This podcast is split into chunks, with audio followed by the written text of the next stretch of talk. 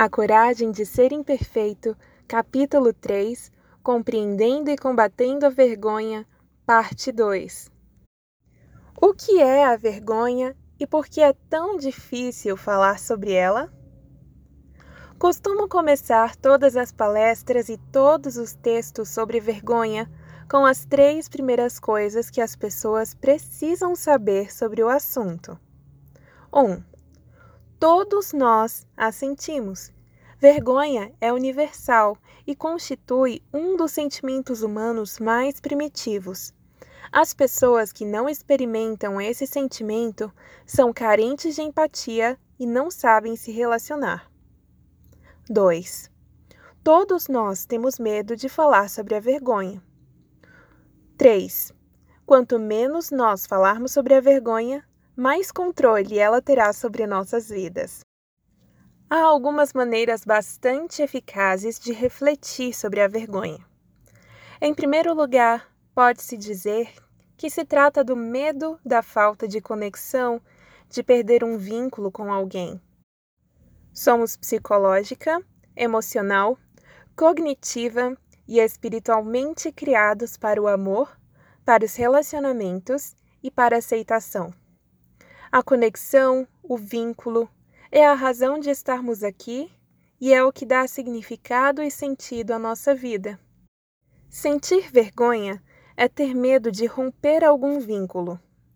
Medo de que algo que fizemos ou deixamos de fazer, de que um ideal que não conseguimos alcançar ou de que uma meta que deixamos de cumprir nos torne indignos de nos relacionarmos com outras pessoas. Eu não sou digno ou bom o bastante para amar, ser aceito ou manter um vínculo com alguém. Eis a definição que emergiu de minha pesquisa. Vergonha é o sentimento intensamente doloroso ou a experiência de acreditar que somos defeituosos e, portanto, indignos de amor e aceitação. Muitas vezes, as pessoas querem acreditar que a vergonha é exclusividade de quem sobreviveu a um trauma que não foi exposto, mas isso não é verdade. Vergonha é algo que todos nós experimentamos. E ainda que pareça que ela se esconde em nossos recônditos mais obscuros, esse sentimento, pelo contrário, tende a se ocultar em lugares bastante conhecidos Doze categorias de vergonha apareceram em minhas pesquisas: aparência e imagem corporal, dinheiro e trabalho, maternidade ou paternidade, família, criação de filhos, saúde mental e física, vícios, sexo, velhice, religião traumas, estigmas ou rótulos. Aqui estão algumas respostas que obtivemos quando pedimos aos participantes que nos dessem um exemplo de vergonha. Vergonha é ser demitido e ter que contar para minha esposa grávida. Vergonha é ter alguém me perguntando: para quando é o bebê? Quando eu não estou grávida. Vergonha é me enfurecer com meus filhos. Vergonha é ir à falência. Vergonha é meu patrão me chamar de idiota na frente de um cliente. Vergonha é não ser convidado para uma sociedade. Vergonha é meu marido me trocar pela vizinha. Vergonha é minha mulher pedir o divórcio dizendo que quer ter filhos, mas não comigo. Vergonha é ser pego dirigindo alcoolizado. Vergonha é não poder ter filhos. Vergonha é dizer para meu noivo que meu pai mora na França, quando na verdade ele está preso. Vergonha é ver pornografia na internet. Vergonha é ser reprovado no colégio duas vezes. Vergonha é ouvir meus pais brigando no outro cômodo imaginar se sou a única que sente tanto medo. Vergonha é uma dor real. A importância da aceitação social e do vínculo com as pessoas é reforçada por nossa química cerebral. E o sofrimento que resulta dessa rejeição social e dessa falta de conexão é genuíno. Em um estudo de 2011, patrocinado pelo Instituto Nacional de Saúde Mental e pelo Instituto Nacional de Abuso de Drogas dos Estados Unidos, os pesquisadores descobriram que, em termos de envolvimento cerebral, o sofrimento físico e as experiências intensas de rejeição social doem do mesmo modo. Logo, quando defino a vergonha como uma experiência intensamente dolorosa, não estou exagerando. Avanços no campo da neurociência confirmam o que nós já sabemos há algum tempo. As emoções podem causar sofrimento e dor. E assim como temos dificuldade para definir a dor física, descrever a dor emocional também é muito difícil descomplicando a vergonha, a culpa, a humilhação e o constrangimento. Quando trabalhamos para entender a vergonha, descobrimos que uma das razões pelas quais é tão difícil falar sobre ela é o vocabulário. Com frequência, usamos termos como constrangimento, culpa, humilhação e vergonha indistintamente. Pode parecer meticuloso demais dar tanta importância ao uso do termo apropriado para descrever uma experiência ou uma emoção. No entanto, isso é mais do que uma simples questão semântica. A maneira como vivenciamos esses sentimentos diferentes tem a ver com a nossa conversa interna.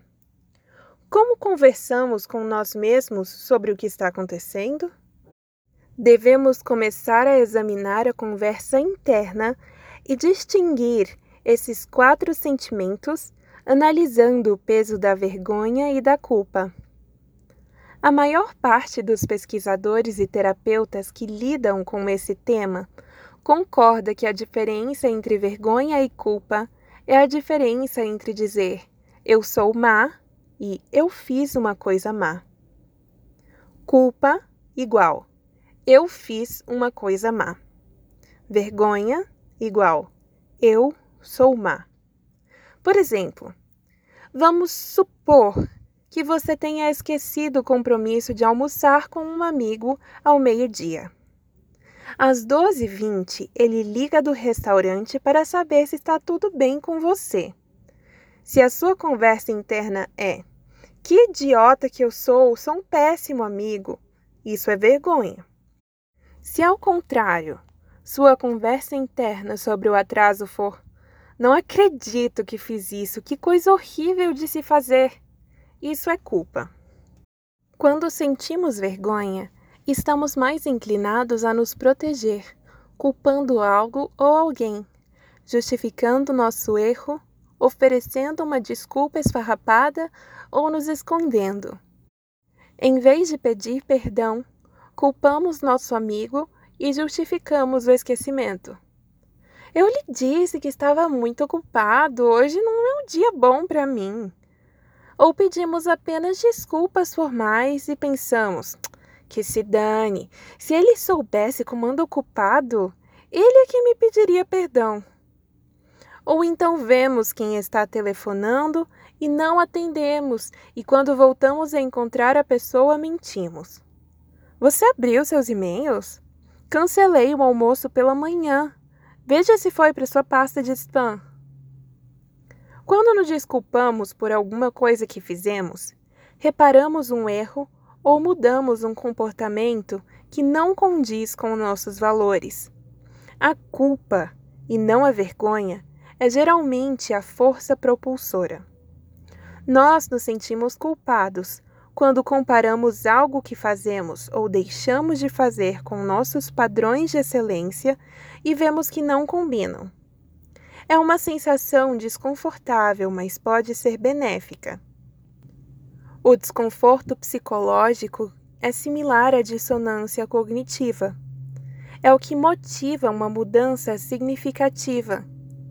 A culpa é tão poderosa quanto a vergonha mas a influência da primeira é positiva. ao passo que a influência da segunda é negativa. Na verdade, em minha pesquisa descobri que a vergonha corrói a parte de nós que acredita que podemos mudar e fazer melhor. Vivemos em um mundo onde a maioria das pessoas ainda é adepta da crença de que a vergonha é um bom instrumento para manter as pessoas na linha. Isso não só é errado, como é perigoso. Esse sentimento está altamente relacionado com o vício, a violência, a agressão, a depressão, os distúrbios alimentares e o bullying. Os pesquisadores não associam a nada positivo. Não há registros de que a vergonha seja um recurso útil para qualquer comportamento saudável. Na verdade, ela está mais para a causa de comportamentos destrutivos e lesivos do que para sua solução. Mais uma vez, é da natureza humana querer se sentir digno de amor e aceitação. Quando passamos vergonha, nos sentimos desconectados dos outros e ávidos por valorização. Quando estamos sofrendo, seja por estarmos passando uma grande vergonha ou apenas por sentir o medo dela, ficamos mais propensos a nos entregar a comportamentos autodestrutivos e atacar ou envergonhar os outros. Nos capítulos sobre cuidar de filhos, liderança e educação, veremos como a vergonha corrói a nossa coragem e impulsa o isolamento. O que também podemos fazer para cultivar uma atitude de autovalorização, vulnerabilidade e enfrentamento. Outra palavra que confundimos frequentemente com vergonha é humilhação. Donald Klein identifica a diferença entre esses dois termos quando escreve: as pessoas acreditam que merecem sentir vergonha, mas não acreditam que merecem ser humilhadas. Se John está numa reunião com seus colegas de trabalho e seu patrão o chama de fracassado porque não conseguiu fechar uma determinada venda, ele provavelmente vivenciará isso tanto como vergonha quanto como humilhação. Se a conversa interna de John for Deus, eu sou um fracasso, isso é vergonha. Mas se a conversa interna dele for meu patrão está descontrolado, isso é ridículo, não mereço ser tratado assim. Isso é humilhação. É claro que a humilhação faz com que nos sintamos péssimos e contribui para um ambiente desagradável, seja no trabalho, seja no lar. Além disso, caso seja frequente, pode se transformar em vergonha se começarmos a aceitar o que dizem. Entretanto, humilhação ainda é melhor do que vergonha. Em vez de internalizar a acusação de fracassado, John pode dizer a si mesmo: Isso não é pessoal. Dessa forma, é menos provável que ele se feche, atue impulsivamente ou parta para o contra-ataque. Ele permanece fiel a seus valores enquanto tenta resolver o problema. O constrangimento é o menos preocupante dos quatro sentimentos. Ele é geralmente passageiro e pode ser no final até engraçado. Sua marca registrada é que quando fazemos algo constrangedor, não nos sentimos sozinhos. Sabemos que outras pessoas fizeram a mesma coisa. Com um rubor na face, ele passará em vez de nos estigmatizar. Tornar-se íntimo da linguagem é um importante começo para entender a vergonha. O capítulo 3 continua no próximo episódio com o tema Depois de compreender o que é a vergonha, o que se deve fazer?